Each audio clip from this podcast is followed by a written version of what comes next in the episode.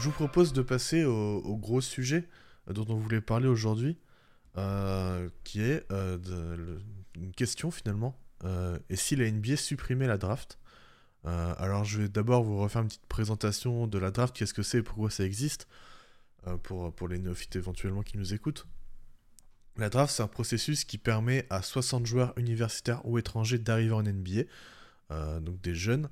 Euh, ça se fait en deux tours, chaque équipe a deux choix, un au premier tour, un au second. Euh, et l'ordre se fait selon le classement de la saison qui vient de terminer. la meilleure équipe a le moins bon choix et ainsi de suite. Dans le but d'essayer d'équilibrer la NBA, donc la moins bonne équipe techniquement aura le meilleur choix et pourra donc prendre le meilleur joueur. je vous refais pas tout l'historique parce que ça a beaucoup changé, mais euh, depuis 1985, euh, la NBA a instauré la loterie pour les équipes non qualifiées en playoff. Et c'est donc un système de hasard qui, en théorie, permet euh, d'éviter le tanking. Parce que du coup, t'as pas, si t'es la moins bonne équipe, t'as pas toutes les chances d'avoir le, le meilleur choix. pardon. et ces chances d'obtention de chaque choix donc, ont, pas mal changé aussi dans le but d'éviter ce tanking, évidemment. Euh, notamment sur les dernières années, il y a eu un changement qui fait que les trois moins bonnes équipes ont les mêmes chances d'obtenir euh, le, meilleur choix. Euh, le tanking, rapidement, qu'est-ce que c'est? C'est la perte volontaire de match pour se donner plus de chances d'avoir un meilleur choix à la draft. je note quand même qu'il faut différencier les mauvaises équipes des tanks, notamment car le tanking se fait en fin de saison. On l'a vu avec par exemple Dallas la saison dernière, qui a délibérément perdu ses derniers matchs car leur pic de draft était euh, échangé. Alors, il me semble que c'est euh, échangé à New York. Ben, ben tu me confirmeras. Ouais, euh, c'est ça. Ouais, dans le cadre du trade de Porzingis. Et il était protégé top 10. donc, si le pic était dans, le, dans la range 1 à 10, Dallas gardait le choix. Sinon, il partait à New York. Donc, ils ont perdu quelques matchs en fin de saison pour se donner plus de chances de garder ce, ce pic-là. Euh, vous, la draft, euh, qu'est-ce que vous pensez de ce système euh, voilà, de, de, base? Pourquoi il est là et, et enfin, pourquoi la NBA l'a mis en place, Ben, par exemple? En fait, moi, j'aime bien la draft parce que je trouve que c'est un, système. Déjà, c'est très euh, américain. C'est-à-dire que moi, avant de m'intéresser à la NBA, il y avait notamment le foot en, Europe où tu n'as pas de système de draft. quoi. Et la draft, ça permet pas mal, enfin si tu sais bien drafter, de rééquilibrer les, les en fait d'avoir un roulement permanent sur les, franchises qui ont des, euh, des, joueurs intéressants, des stars intéressantes. Voilà, par exemple en ce début de saison, une des équipes que j'ai beaucoup regardé, c'est comment dire, euh, c'est les Pistons parce qu'il y a Cade et Cade il est à Détroit parce qu'il est premier de, draft quoi. Sinon j'aurais jamais regardé les, Pistons en, comment dire, euh, sinon, enfin, c'est pas une équipe que je suis habituellement, quoi. En fait, ça, permet vraiment un rééquilibre que je trouve intéressant et qui, moi, me manque dans les autres sports euh, européens, notamment, avec euh, notamment le foot. On parle, on parle tout le temps des 20, 20 mêmes équipes dans l'Europe, parce que c'est tout le temps les mêmes qui récupèrent les gros joueurs, qui les signent parce qu'ils ont plus de budget, etc., etc. Là, la draft couplée au salary cap, c'est quelque chose qui permet d'avoir des, des, bah, franchises intéressantes partout. Quoi. Donc, euh, donc moi j'aime bien le système. Après, comme tout système, il y a des choses à améliorer, il y a des défauts. Tu en as parlé du tanking, euh, euh, comment on ferait, fait vraiment fonctionner la loterie, etc. Mais dans l'idée, j'aime bien le, la draft. Benji? Ah, c'est un sujet pas simple hein, parce que c'est tellement, ça fait tellement partie de l'identité de la NBA, la draft, que imaginer un monde euh, sans draft, c'est quand même assez, euh, assez difficile. Puis surtout, euh, par quoi tu le remplaces? C'est la vraie question.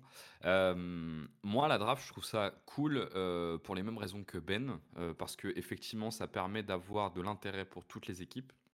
Mais je trouve que cet angle-là est un angle très, médiatique, quoi. parce que la réalité de la draft quand même et de tout ce qui se tourne autour, c'est que c'est à cause de cette merde euh, qu'on a une dizaine d'équipes tous les ans qui, qui jettent la saison en l'air. quoi. Et que tu as un certain nombre de matchs qui sont jetés en l'air euh, pour cette raison. Tu peux faire une comparaison à ce titre avec l'Euroleague, par exemple, alors qu'il n'y a pas encore de salary cap, mais qui est en tout cas une ligue fermée, à la différence des clubs de foot. Euh, et où ben même la moins bonne équipe gros coucou à mon équipe de la fait tout pour construire la meilleure équipe possible et pour gagner les matchs. Et ça a quand même pour vertu de monter le niveau moyen et ce qu'on cherche à faire grandement. C'est-à-dire que je ne considère pas que la draft pousse à avoir une logique d'excellence sur le contenu terrain. C'est une logique d'excellence que les Américains ont de toute façon dans les bureaux, mais pas sur le terrain. Et pour moi, c'est le vrai sujet qu'il y a autour de, cette question de la draft. Si, je peux juste rebondir, en fait, je pense que c'est pas lié à la draft, c'est lié à la NBA. Parce que moi, je suis un petit peu la NFL. la NFL qui a le même système de draft c'est encore plus simple parce que eux, c'est en termes de bilan. Si tu as le moins bon bilan, tes premiers drafts, si tu as le, le, votre 31e, tu as le deuxième, deuxième pick. Enfin, il n'y a même pas de loterie, quoi. C'est comme ça. Et en fait, toutes les équipes se battent même pour la moindre petite victoire, notamment parce que les joueurs ont des contrats non garantis. Et donc, tous les joueurs, ils jouent leur vie. En fait, ils ont pas de l'année suivante, ils sont pas sûrs d'être là, quoi. Donc, ils jouent toute leur, toute leur, euh, bah, toute leur saison euh, à, fond parce qu'ils veulent prouver qu'ils ont leur place dans, leur, dans le roster. Alors c'est ultra précaire parce que les mecs au final il y en a qui restent 1, 2, 3 ans en NFL, mais euh, des équipes les plus mauvaises équipes, arrivées enfin, en, NFL il y a 18 semaines maintenant, 18 matchs, arrivés en 16e ou 17e semaine, bah, ils se battent quand même à fond parce qu'ils ont envie de prouver que, que, qu'ils, ont une place dans un roster. quoi. Donc, en fait, ce que tu veux dire, c'est qu'un rookie en NFL, il a qu'un an de contrat, alors qu'en NBA, c'est 4 ans, c'est ça? Alors les rookies, je sais pas trop, mais en fait, c'est même pas des c'est même pas par temps de contrat, tu sais, c'est les contrats qui sont garantis ou non. Alors je sais pas exactement comment ça fonctionne, mais je crois que le contrat peut sauter à un moment, sans sans forcément l'accord du du du gars, quoi. Donc en fait, là, depuis quelque temps en NFL, c'est le, c'est les tout premiers gros contrats 100% garantis qui sont signés, quoi. Mais t'as un doute sur le fait que les rookies ou les joueurs NBA se donnent pas à fond?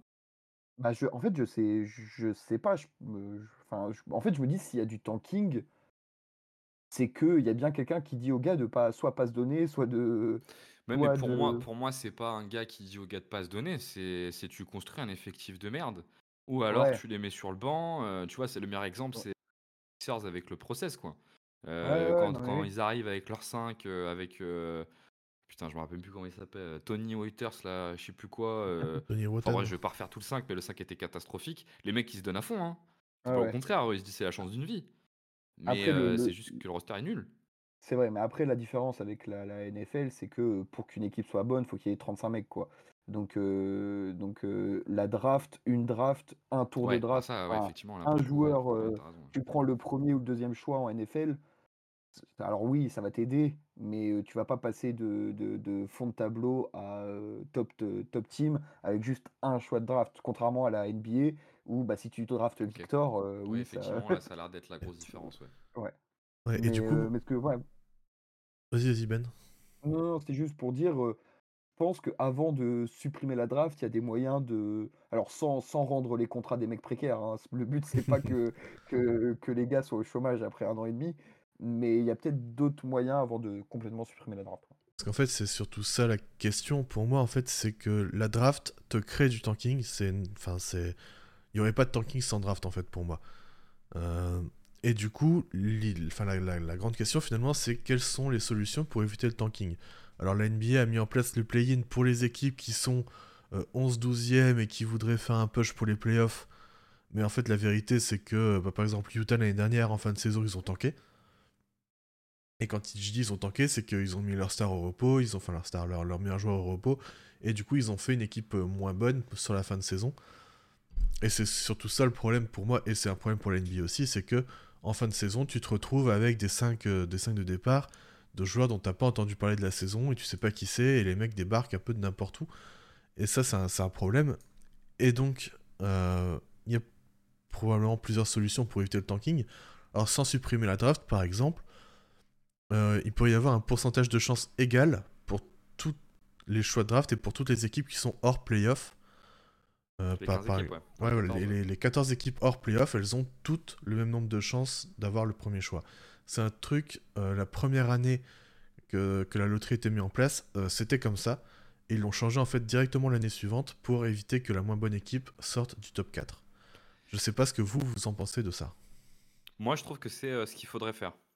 Pour deux raisons. la première, c'est que pour moi, c'est un, élément qui, qui diminue suffisamment l'intérêt de perdre pour le remplacer par en fait construire un peu une culture de la victoire, au moins pas construire une culture de loser, parce qu'on a quand même vu dans pas mal d'équipes qui ont tanké pendant longtemps pour se faire un effectif, que tu sens quand même que c'est long pour sortir de l'habitude de la défaite derrière et pour se remettre à gagner.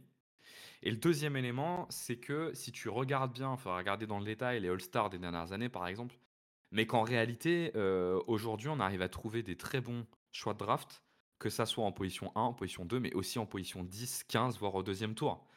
Et que euh, la NBA d'aujourd'hui, c'est quand même un monde où tu as l'impression que le développement des joueurs est extrêmement dépendant euh, du contexte dans lequel ils sont et que c'est plus le contexte dans lequel, dans lequel tu es qui fait que tu vas devenir un joueur très important et de qualité, donc euh, ta post-formation en fait, que vraiment tes qualités individuelles. Alors tu as quelques cas comme Victor ou Chet ou est-ce que tu vois, est-ce que Paulo Banquero est là-dedans? Je suis pas sûr. Tu vois, est-ce qu'au final, il vaut pas mieux, mieux très bien drafter un 20e choix qu'avoir un premier choix du niveau de euh, Paulo Banquero, euh, même si j'aime bien Paulo Banquero, ou euh, pour revenir plus en amont, Anthony Bennett? Je sais pas. En tout cas, pour moi, le, avoir le premier choix ou un top 5 choix de draft est finalement pas si important que ça. D'ailleurs, il y a plein de franchises qui ont opté pour une autre solution qui est de multiplier les choix de draft en se disant que dans la masse, tu auras un très bon choix. Pour se dire, les 14 équipes qui sont pas en playoff, on leur met le même pourcentage de chances euh, d'aller à la draft. Ben? Ouais, ouais, bah pourquoi pas. En fait, j'étais en train de réfléchir et de me dire, euh, dans un monde où tu as un gars comme euh, Victor, par exemple, est-ce que les équipes qui sont dixièmes en play-in et est-ce qu'ils tenteraient pas de limite même de, de, comment dire de tanker pour redescendre et avoir autant de chances que le mec qui est 15e En fait, je, je sais pas. En fait, comme ça n'a jamais été fait, on peut pas on peut pas savoir. Je en fait, je, je pense qu'il y a des gens qui veulent tellement passer de nul à contender en 3 ans qu'ils n'ont pas envie de passer par l'étape intermédiaire et donc ils veulent emmagasiner le plus de, choix. Donc eh, pour eux, être 9e, 10e, ça n'a pas trop d'intérêt. Peut-être qu'ils préféreront descendre 11e, récupérer X pourcentage et peut-être avoir Victor, tu vois. En fait, c'est ça la question, c'est que les mecs dans les front office, il y en a certains qui sont plutôt vicieux sur ce point sur ce point-là et tu sais jamais comment, comment ils réfléchiront. Et j'ai l'impression que même si ce système, je pense, est le meilleur, il y a toujours des gens qui réussiront à contourner le truc, quoi. Ouais, dans ce que tu dis, il y a un truc qui est intéressant, c'est est-ce que, parce que nous on fait cette proposition, c'est vrai que moi je m'étais pas posé la question, est-ce que les franchises seraient prêtes à accepter ça? Et effectivement, peut-être pas, parce que peut-être que les franchises, ce modèle-là, où elles peuvent finalement revenir au top assez vite par la voie qu'elles connaissent, à savoir le tanking pour avoir un choix élevé en se disant que j'ai des chances, du coup j'ai des chances d'avoir ce que je veux, effectivement, ça me paraît être un sujet intéressant. C'est vrai que plus ton choix est, haut, donc plus tu te rapproches du premier choix, plus tu as de chance quand même de drafter un joueur qui est euh, une future star, euh, ton futur numéro 1. Donc c'est vrai que les franchises auraient peut-être pas d'intérêt à accepter ça. Bah ouais, parce que les seuls qui devraient accepter ça, c'est les mecs qui sont au milieu de tableau, quoi. Enfin, aujourd'hui, à l'heure actuelle, celles qui jouent la 11e place, bah oui, ils ont une chance euh, d'avoir Victor l'année genre Dallas l'année dernière je leur dis bah la draft, t'as une chance d'avoir Victor, bah, ils vont pas, vont pas dire non quoi. Par contre, t'es les Spurs, t'es Houston ou t'es Détroit, je leur dis bah ton, ton truc, enfin ton, ton, ton pic peut se faire peut se faire voler par je ne sais pas quelle équipe, je sais plus qui a fini 11e à l'est, mais truc du genre l'année dernière ça devait être Washington ou un truc comme ça. Bah t'as pas trop trop envie de rentrer dans le système quoi. Mais après en fait c'est ça, c'est que c'est tellement situationnel tous les ans, euh, les mécontents seront pas les mêmes, quoi. Ouais, c'est ça. Et du coup, ça n'enlève pas complètement le tanking, puisqu'une équipe qui serait euh, 9 euh, dixième qui voudrait euh, jouer le play-in se, dit, bah, en fait, cette année-là, il y a un joueur générationnel, je joue à pile ou face, tant pis, et je tente de la draft. quitte, à, quitte à perdre quelques matchs sur la fin de saison, alors que je pourrais aller en playoff. En fait, je sais, je sais pas si il serait vicieux à ce point. Mais imaginons, Enfin, je pense qu'il y en a plein qui ne prendraient pas le risque, qui se dit une série de playoffs pour une ville, c'est ultra important. Surtout que si tu es huitième, tu, imaginons, tu joues tu joues le premier de l'autre. Enfin, imaginons que tu es, une équipe à l'Est, tu accueilles Yanis, Lillard ou que sais-je, ou Boston et tout. Ça fait quand même. Ça fait des vues, ça fait du, des billets, enfin, ça fait beaucoup de choses. Mais le jour où il y a un gars qui a, les, qui a le courage d'abandonner sa saison, il finit 11e, il chope le premier choix de draft, qu'est-ce qui empêche tous les autres après de le faire quoi? Ouais. Surtout que dans ce, dans, dans ce cadre-là, moi je pense qu'il serait, il se concentrerait beaucoup plus sur l'effectif présent que l'effectif à venir. Et que jouer les playoffs pour l'effectif présent en termes de gain d'expérience, de parcours, mmh. c'est beaucoup plus important. Et c'est pour ça que je pense qu'il ne le ferait pas. Parce que as, du coup, tu as tellement d'incertitudes sur ce qui est à venir que tu n'as finalement plus autant d'intérêt à te concentrer sur, sur, ce qui est, sur ce qui est à venir. Tu as surtout intérêt à te concentrer sur ce que tu as maintenant. Mais, mais quand tu vois, par exemple, l'année qu'a fait OKC l'année dernière, et que les mecs rajoutent un second pic avec Chet dedans, et comment. Il est l'année d'avant, hein, Chet. Hein. Il est de la draft d'avant. Oui, oui, non, oui non, ce que, non, ce que je veux dire, c'est que. Enfin, il n'a pas joué, quoi. Donc, c'est comme si tu intégrais un nouveau gars mmh dans, un, dans, dans, un roster. Tu vois à quel point, dans une équipe qui joue le milieu de tableau, tu ajoutes un haut choix de draft, comment ça, ça, ça, ça rentre bien bah, ça peut, ça peut faire réfléchir certains, je me dis, tu vois. Après, je pense que c'est ça, c'est que 98% des gens, enfin des, des front office, joueraient le jeu à fond et laisseraient son équipe se développer, faire un ou deux matchs de play-in plus une série de play-off. Mais le jour où tu tombes sur un mec qui, qui, tente le tout pour le tout et que ça fonctionne, bah, tu sais pas comment ça réagit après. Quoi. Et ça dépendrait aussi des classes de draft, parce que là, par exemple, il y avait Victor, oui. mais si l'année prochaine, il n'y a pas un joueur qui, qui paraît être générationnel, bah, personne ne va le tenter. ça pour Jarbari Smith, oui. Oui, voilà. Euh, et je vous propose une autre solution qui est d'inclure dans la loterie en fait toutes les équipes, les 30 équipes. Non, là, t'as vraiment pas du tout de tanking. Et là, bon, là, c'est le bordel par contre. Qu'est-ce que vous en pensez? là, là, je, suis moins fan quand même parce que, euh, parce que le rééquilibrage en NBA fait quand même partie un peu des fondements de, de ce qu'est la NBA. Et que là, t'en sortirais trop. Euh, d'autant que euh, je, regardais rapidement là sur les, All-Stars de l'année dernière. Bon, en fait, ce que je vous ai dit tout à l'heure, qu'on peut trouver des très forts joueurs à n'importe quelle position de draft, c'est quand même limité. On voit bien que dans les All-Stars, qui représentent quand même un peu au moins des joueurs qui, qui sont des premières options ou deuxième options, il y a quand même beaucoup de top 10. il, y a, des top 1, il n'y a pas que des top 1, mais il y a quand même beaucoup de top 10. Donc c'est vrai qu'avoir un choix élevé, ça permet de rééquilibrer. Je pense que si tu fais une, une loterie au global, euh, là, pour le coup, euh, là, pour le coup, ça devient compliqué. Mmh, ça me paraît irréaliste en fait. En plus, au-delà de ça, c'est que ça me paraît pas possible. Je pense qu'il le ferait jamais. Ouais, je suis totalement d'accord. Je pense que c'est, enfin, c'est juste ouais, infaisable. En fait, ça semble tellement à, à contrario de tout ce que la NBA veut mettre en place. En fait, la NBA veut éviter le tanking. Ils essayent, ils tentent des trucs et tout. Si tu fais une, une, un, comment dire, un, à, une draft où, enfin, où tu as la loterie à 30. Et donc, imaginons, là, les Spurs de l'année dernière peuvent se retrouver avec le 30e pick. Enfin, c'est pas du tanking, mais l'équipe sera toujours en fond de tableau, et sera toujours aussi nulle. Il n'y a aucun intérêt à enterrer une franchise pendant 4 ans. Alors, elle tankera pas de elle-même, mais ça revient au même. Quoi. C'est, L'équipe, elle gagnera pas un match, elle sera euh, sans branle. Quoi. Donc, ça, euh, c'était, vraiment la solution, euh, enfin la solution un peu... D'ultime, tentative. D'autant que la NBA, je pense, est attachée au fait de donner des contextes pour créer des stars.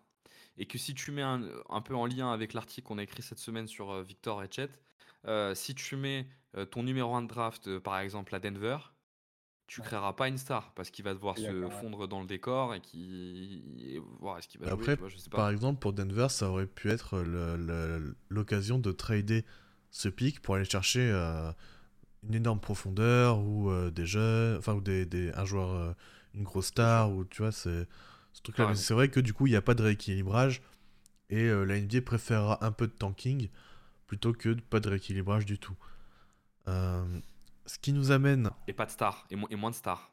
C'est pas que pas de rééquilibrage, c'est quand même un contexte qui, qui, tu peux te projeter en te disant que ça va créer moins de stars parce que quand tu mets Paulo Banquero à Orlando, euh, ben, il a un contexte qui lui permet de prendre 40 shoots par match s'il le veut. Alors que si tu mets Paulo Banquero euh, à Boston, euh, il va pas être utilisé de toute la même façon. Et enfin, tu vois. Ouais, complètement. juste pour, pour finir avec, avec ça, pour moi, le tanking, c'est aussi une question qui est reliée au nombre de matchs sur la saison. C'est qu'en en fait, il y a tellement de matchs que même nous, en tant que, mmh, que- qu'observateurs, il y a un moment dans la saison, tu es un peu, un peu gavé, quoi. Tu es en mode, tu, Clairement. tu t'en peux déjà plus. En plus, ça te rajoute un peu de tanking, donc il n'y a plus trop d'intérêt. Moi, je pense que déjà, si tu réduis le nombre de matchs, bah, tu réduis l'écart entre les, les, les- les équipes. Donc, tu en as qui sont pas forcément obligés de tanker spécialement. Enfin, moi, je pense que, que déjà, en fait, le, le fait qu'il y ait énormément de matchs, c'est un facteur qui euh, amplifie le tanking. Ouais, et ça, il me semble qu'on avait parlé dans un live, mais je sais plus avec qui on était ni quand c'était exactement. Mais euh, oui, moi je suis très le- favorable. le- j'allais dire, le- la réduction des matchs, euh, c'est un, un débat, Ouais, enfin, ouais. c'est un marronnier, quoi. Ça revient tous Ouais, tous les trois mois. Mais qui arrivera jamais non plus. Moi, je suis... ouais, Ouais, ça arrivera non, mais jamais, mais moi je suis très favorable à ça, hein, personnellement. Ah, moi aussi. Euh, et donc ça nous amène donc à la question de la suppression de la draft. Euh, alors moi j'ai noté deux cas. Euh, chaque équipe aurait en fait deux... alors dans, le, dans leur payroll, dans leur masse salariale, ils auraient deux exceptions pour signer des rookies, donc qui correspondraient à un premier tour et un, deuxième, un joueur du premier tour, un joueur du deuxième tour. Et qui leur permettrait donc d'avoir une enveloppe... alors soit... moins t'es bon, plus ton enveloppe elle est grosse. Donc en fait, on, garderait le- les mêmes contrats rookies qu'il y a actuellement. Euh, juste, il n'y a pas de draft. Donc en fait, euh, si Victor voulait signer avec euh, les Spurs, il aurait pu le faire dès le début. Ou alors si Victor voulait signer avec les Rockets, il aurait pu. Même s'il il aurait peut-être pris moins cher, par exemple. Soit en montant fixe, donc toutes les équipes ont la même enveloppe, mais pareil, là on arrive à un problème de rééquilibrage. Donc plutôt euh, d'avoir donc euh, la moins bonne équipe a une plus grosse enveloppe et ainsi de suite, on descend jusqu'au 30e. Pas de loterie du coup forcément. Euh, mais là je suis pas sûr qu'on évite le tanking parce que pareil, les équipes les moins bonnes enfin, vont essayer de récupérer la, la meilleure enveloppe tout simplement. Qu'est-ce que vous en pensez vous? Bah, je pense que tu as raison. ça changera pas grand-chose au problème du tanking et qu'on en sera à peu près dans la même situation. Euh, ouais, là ça me paraît pas. euh, Enfin, je sais pas si tu veux qu'on propose d'autres solutions, mais en tout cas celle-ci me paraît pas. euh, ne- Alors, j'en- me paraît pas du tout régler le problème de la J'en ai une autre, mais Moi, vas-y je Ben, je te pense- laisse euh, en Ouais, parler. Je pense que c'est même encore pire euh, parce que euh, il y a des euh, il y a des joueurs euh, qui qui vou- enfin ils vont pas aller dans des équipes pour euh, un ou deux millions en, en- en plus quoi. Donc euh, ils vont tu as des équipes qui peuvent se retrouver pendant euh, cinq ans à avoir toujours le plus haut euh, choix euh, financier et, euh, et tenter d'amener des mecs et donc jamais ils vont ils vont récupérer donc ils vont tanker pendant 5-6 ans. Enfin ça va être euh, enfin c'est pas du tanking mais ça serait quasiment pareil quoi. Et donc, euh, ouais, non, je suis pas. euh, je pense c'est encore pire que. euh, que je sais plus c'était quoi l'autre option, mais. Euh, Après, bref, après, c'est on connaît pas- les Américains euh, quand même Ouais. dans la logique américaine et dans ce qui gravite autour, donc les agents, etc., etc. On sait que l'argent est un peu le mot de la fin, quoi. Donc euh, tu peux imaginer que quand tu as la plus grosse enveloppe, tu récupères le genre que tu veux, Ouais, à quelques exceptions, mais faut voir les Moi, différences je- entre les enveloppes. Le truc, c'est que ouais, pas. c'est pas toi qui choisis en fait. C'est- Du coup, c'est ce qui est, enfin, ce qui est la grosse différence avec la draft, c'est que c'est pas la franchise, qui, la franchise qui choisit Bah le ouais. joueur, c'est le joueur qui choisit la franchise. Et si, euh, si euh, même euh, Chet Holmgren avait envie d'aller jouer, euh, bah, je sais pas, à, à- à Boston par exemple, il aurait très bien pu, quitte à prendre moins d'argent. Moi, moi, je me dis, tu vois, tu as des franchises euh, un peu dysfonctionnelles. Euh, je pense que même pour euh, un- un- une somme élevée, euh, enfin élevée pour un rookie, ils n'arriveraient pas forcément à attirer le, le- le top. Tu vois, par exemple, Houston, Ouais, il y a un ou deux ans, jamais de la vie, je pense, un mec va, va volontairement à, à Houston, tu vois. Ah, pour moi, il y a plusieurs cas parce qu'il y, a des- y a des rookies qui pourraient aussi très bien se dire Bah, moi, j'ai envie d'aller gagner, donc euh, j'ai envie d'aller signer à Boston, à Miami, à Denver, à peu importe, euh, quitte à prendre moins d'argent. Et je pense qu'il y a des joueurs aussi qui se disent Bah là, ce projet-là, euh, je fit bien parce qu'il y a personne à mon poste, euh, je dois avoir plein de ballons, bah vas-y, go, j'y vais. Je pense qu'il y a, il y a plusieurs choix qui s'offrent aussi aux, aux rookies. Après, il y a un autre aspect qui, qu'on en, on en parle souvent pour les, pour les free agents. Ça va être le même cas s'il y a ça en place pour les rookies. C'est juste le cadre de vie, tu vois. Aussi, ouais. Le cadre de vie. Enfin, tu as à peu près au même niveau de, salaire euh, un- une différence entre Salt Lake City ou euh, New York ou euh, LA. il y a personne qui voudra aller à enfin les mecs qui sont réputés, heu, les plus hauts dans les dans les scoutings et cetera, voudront pas aller à Utah ou à Minné enfin à Minnesota ou à Oklahoma, tu vois? Donc, c'est un truc qui favorisera déjà que dans les signatures de free agent, tu vois que les grosses villes sont quand même, plutôt favorisées, que ce soit, Boston, bon New York c'est un peu compliqué, mais, les Nets, les 2 équipes de LA ou quoi que ce soit. Si en plus tu rajoutes ça pour les rookies, je pense qu'il y a des équipes, ça va être compliqué, hein. Ouais. Toi Benji? Bah, je suis assez d'accord, avec ce qui vient d'être dit. Effectivement, tu vas avoir le le cadre de la ville, qui va qui va jouer dans la décision. Mais ouais, enfin globalement, je je euh, pas, euh, pas hyper satisfaisante, euh, comme comme je l'ai dit avant. Alors du coup, je vous en propose une autre. Euh, cette fois-ci, les équipes peuvent signer des rookies. Alors c'est un peu le même principe, donc ils peuvent signer des rookies, mais comme n'importe quel autre free agent. Donc soit ils utilisent leur cap, soit ils utilisent leurs exceptions, donc par exemple la mid-level, par exemple la, la biannuelle exception, tous ces trucs-là. Et, voilà, en fait ils traitent les, les rookies comme, les, comme des free agents. Donc par exemple, une équipe qui, comme les Clippers, et comme la plupart en fait des, des, des, équipes qui se veulent contender, elles pourraient pas vraiment signer de a priori de rookies forts à, haut potentiel parce que ils auraient pas d'argent, ils ont, ils ont aucune flexibilité. Contrairement aux, contrairement aux équipes qui, qui, étaient un peu en, en, enfin, en, tanking, si je puis dire, ou qui étaient pas bonnes. les Spurs avaient énormément de place dans leur cap, les, euh, les Rockets avaient énormément, énormément, de place et ils auraient pu proposer, par exemple, auraient pu avoir une bataille par exemple entre Houston et euh, les Spurs pour euh, signer par exemple un OMB et t'as Houston qui propose 18 millions l'année, San Antonio qui propose 17, Utah qui propose 22 et au final Banyama qui choisit selon le contrat qu'il préfère quoi.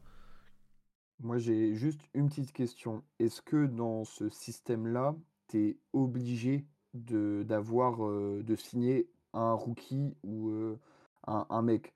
Parce qu'en fait, le truc, c'est que si tu mets ça en place, je pense qu'il y a plein Ah, de gars qui seront laissés sur la touche, quoi. Il y a plein de de jeunes qui n'auront jamais leur chance, parce que si tu as le choix entre un gars qui est projeté, 28e où tu crois pas trop et un joueur confirmé à 27 ans, et lui donner une, comment dire? Soit une, mid-level ou que sais-je, je pense que très rarement l'occasion ira pour, pour le jeune, quoi. Ça veut dire que tu es un peu obligé de renforcer les ligues de développement, quoi. Ouais. la G-League, ou en tout cas de, créer des espaces pour leur permettre de s'exprimer derrière. ça peut aussi vouloir dire un truc comme ça, ce qui est pour le coup est plutôt pas mal, qui reste plus de temps à la fac.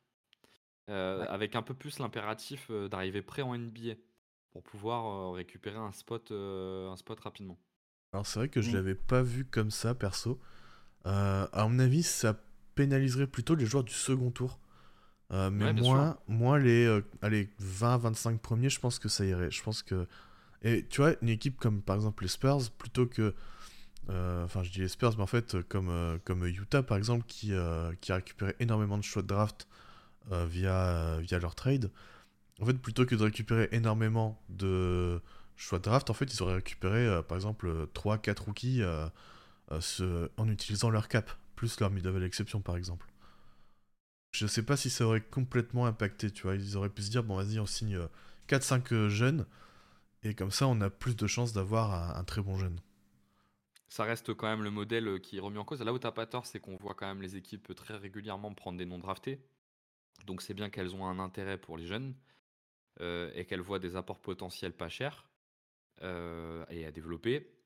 Mais euh, tu risques quand même, moi je suis assez d'accord euh, pour le coup avec Ben, tu risques quand même d'avoir un effet, un effet de rejet de certains joueurs. Ce qui, ce qui, ce qui, en fait, ce qui, ce qui est intéressant derrière, c'est qu'est-ce que ça donne sur le basket mondial, quoi. C'est est-ce que du coup, tu as une ligne de développement qui se développe aux États-Unis là-dessus? Est-ce que l'Euroleague récupère plus de jeunes joueurs talentueux? Est-ce que ça. Enfin, je pense qu'en fait, c'est parce que, la, question que pose Ben, en fait, elle est super intéressante parce qu'en fait, on se rend compte qu'autour de ce système de draft, c'est vraiment euh, l'écosystème global du basket. Enfin, l'écosystème global du basket tourne quand même autour de la draft NBA, quoi. Et puis, euh, là, tu, disais, euh, tu disais, oui, il y a beaucoup d'équipes qui prennent des rookies, des jeunes, qui donnent, donnent une opportunité, mais ils donnent cette opportunité parce qu'ils savent que si ça fonctionne pas, il y a le tanking.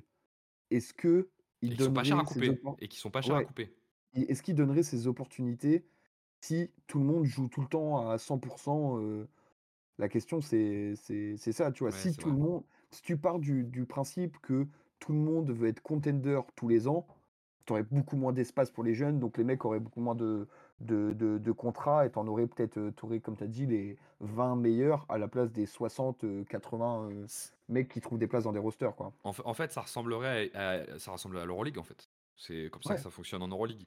Donc concrètement, euh, avec des différences d'argent qui sont assez importantes entre les équipes, mais après, tu aurais, des équipes euh, comme peut-être Lasvel qui va construire son projet autour euh, des jeunes. Et donc tout le storytelling qu'ils font autour de leur histoire, autour de comment on attire des joueurs, etc., etc., ils, ils le construisent autour de ça. Et donc concrètement en Euroleague, qu'est-ce que ça donne? Ça donne une ligue à deux vitesses dans laquelle tu as des équipes de développement et des équipes de contenders. Et celle-ci, pour le coup, euh, elle ne bouge jamais. Et ça devient assez, euh, assez figé, pour le coup. Et du coup, on a vraiment des problèmes de, de, de, peu de rookies finalement et peu de développement euh, de jeunes qui, qui s'installent avec, cette solution. Est-ce que vous, vous avez d'autres suggestions pour éviter le tanking un maximum que ce soit en, enfin, une idée autour de la suppression de la draft ou en gardant la draft? Moi, je suis assez convaincu que la meilleure solution pour rater le tanking, c'est de, euh, c'est de euh, mettre le même pourcentage pour euh, les 10 moins bonnes équipes de la ligue, donc hors play-in. Pour moi, c'est un bon moyen d'arrêter le tanking. Alors à voir si tu vas jusque, jusqu'aux équipes qui font play-in. Euh, peut-être que ça surprimerait encore plus, mais il faut voir si c'est pas un peu trop déséquilibré. Mais qu'effectivement, pour moi, c'est une bonne solution. Et la NBA a commencé à aller vers ça. Hein, euh, rappelle, hein, pour ceux qui ne le savent pas, mais qu'avant, euh, le premier choix draft, c'était. Enfin, être dernière équipe, c'était 25% d'avoir le premier choix, et qu'aujourd'hui, les trois moins bonnes équipes ont le, même chance. Ouais, c'est 14%. Et 14%. Oui, parce qu'en fait, c'est pas que ça qu'ils ont rééquilibré. Ils avaient rééquilibré tout l'ensemble. et ce qui a quand même eu pour vertu, de diminuer un peu le tanking, la gueule du tanking quoi. Euh, t'as raison Quentin, tu l'as dit tout à l'heure, maintenant le tanking c'est beaucoup plus un tanking de fin de saison, quand la saison démarre, t'as moins cette impression là, et on n'est jamais dans un excès comme pouvaient l'être les Sixers à l'époque où ils ont récupéré Joel Embiid, euh, euh, Ben Simmons et Jailo Okafor. Ah, tu vois, je regarde par bah, exemple les, les, mm. chances, voilà par exemple là actuellement le premier, je pourrais avoir le premier choix, enfin la moins bonne équipe, à 48% d'avoir le, de chance d'avoir le cinquième choix.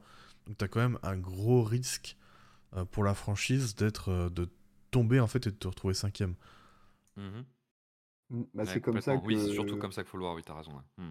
Et c'est comme ça que les, bah, les Pels se sont retrouvés avec, euh, avec Zion, ce qui n'était pas du tout prévu pour être premier de draft, et avec les, les, les, choix comme ça, ils se sont retrouvés. Donc ouais, je pense que c'est plus sur ça qu'il faut, qu'il faut tabler. Et mmh, alors, je sais pas trop dans quelle mesure et comment ça peut se mettre en place, mais je pense qu'il y a vraiment un truc à faire aussi avec les ligues de développement. alors, c'est dur à intégrer dans de la draft, je sais pas comment, mais mmh, je sais pas si tu peux donner des, des, bonus ou quoi que ce soit, mais je pense avec les ligues de développement, s'en servir comme vrai centre de formation. Ce qui est déjà un peu le cas quand même. Hein. Ouais, mais enfin, je pense qu'il y a moyen de le faire encore plus, tu vois mais je sais pas trop comment, mais euh, moi je pense pour ceux qui, pour ceux qui ne savent pas, donc il y a en G-League l'équipe Ignite qui euh, récupère en fait euh, pas mal de jeunes, enfin pas mal. Il y a de plus en plus en tout cas de jeunes qui vont là-bas plutôt que d'aller en fac pour avoir un, un, monde pro pour être payés aussi parce qu'à la fac ils sont pas payés ou du moins pas officiellement. Enfin, c'est des règles compliquées avec la NCAA. du coup, ils sont payés, ils sont dans un cadre pro et ils peuvent quand même se présenter à la draft derrière. Vas-y, Benji mais ils ne sont pas, euh, l'Ignite n'est pas affilié à une équipe NBA à l'inverse des autres équipes de G-League. Et euh, on a eu une époque où la NBA a beaucoup investi dans la G-League en envoyant régulièrement des jeunes se développer en G-League. Aujourd'hui, ils ne le font plus du tout. Donc je pense qu'ils ont dû considérer que ça fonctionnait pas. Et quand on regarde les matchs de G-League, j'ai dû en regarder trois dans ma vie, hein, donc pas plus, mais le constat quand même qu'on fait, c'est que c'est un peu la foire à qui se montrera le plus Et c'est pas, c'est pas un terreau de développement, hein, Bah, c'est juste un terreau euh, de se montrer, quoi. C'est PJ Tucker qui disait récemment, alors j'ai pas lu toute l'interview ou quoi, mais il disait euh, que lui, pour lui, la G-League, c'était pas intéressant parce que il aurait jamais pu se montrer, il aurait jamais pu, jamais pu montrer Ouais, ses qualités, et du coup, il est parti en Europe, et là, il a pu montrer euh, voilà, à quel point c'était un bon défenseur, tout ça. Alors qu'en G-League, il aurait vraiment pas. Il aurait, enfin, il aurait pas, il aurait pas montré, euh, il aurait pas pu montrer tout ça. Et, et pour compléter euh, pour, pour nos auditeurs, une des principales conséquences qu'il y a eu à la refonte des pourcentages de draft, euh, c'est qu'on est passé d'une logique où les équipes NBA voulaient absolument avoir le choix le plus haut dans les trades à une logique où elles ont voulu multiplier les choix de draft, euh, plutôt passer par la masse. Donc euh, pour le coup, ça avait eu une grosse influence sur la, gestion des, la gestion des pics quand même. hein. Complètement. Ben, un truc à, à- à ajouter, toi Une autre solution, une autre. Non, en fait, pour moi, tout dépendra de si la NBA veut continuer à maintenir son idée de, de rééquilibrage continu, quoi. Et pour moi, c'est le- l'essence de la, de la, de la NBA de bah, tous les ans, enfin pas tous les ans, mais tous les quelques années, avoir des cycles de, d'équipes qui redescendent, qui remontent. Enfin, quand tu vois que Golden State, il y a 20 ans, c'était la risée de la, de la, de la ligue que c'est devenu une des, notamment par la draft, mais pas que, euh, l'une des euh, plus grandes dynasties. Ça marche pareil pour toutes les équipes. Bah, hum, je pense que tant qu'ils veulent maintenir ça, ils peuvent pas supprimer la draft. Et qui dit pas supprimer la draft, dit trouver des mesures, des contre-mesures pour euh, diminuer le tanking, dont peut-être euh, l'histoire de, de pourcentage, dont peut-être l'histoire de réduire les ma- le, le nombre de matchs. Donc, enfin, il y a plein d'options, mais je pense que tu n'arriveras jamais à supprimer totalement le, le tanking, Oui, ça euh, c'est une utopie. malheureusement. Ah, pardon, je pensais que tu allais dire à supprimer la draft. Oui, supprimer la draft, je Non, pense que c'est une utopie pour le coup. Ouais, même le, même le tanking, je pense, il y aura toujours. euh, il y aura, je- enfin, j'imagine pas un système où, euh, où personne, euh, personne ne, ne, ne tank, quoi. Ouais, Après, ils, euh, ils préfèrent en fait. hein. Ils, très heureux. hein, mais- ouais, ils préféreront avoir un peu de tanking, mais euh, tant que ça permettra de rééquilibrer euh, la ligue, en théorie, du moins, ils le feront. Enfin, ils garderont ça, quoi. Ils préféreront garder ça, euh, que un peu de tanking. Benji l'a très bien dit à un moment, c'est qu'ils veulent des stars. Donc le fait de mettre Zion, par exemple, à la Nouvelle-Orléans, personne regardait la nouvelle, enfin personne, très réducteur, mais la Nouvelle-Orléans n'avait pas énormément de, de, de hype. Euh, enfin, il y, avait, il y avait Anthony Davis, mais Anthony Davis, il commençait à avoir fait 5, 6, 7 ans là-bas, donc c'était plus la même hype qu'un jeune qui vient tout juste euh, d'arriver.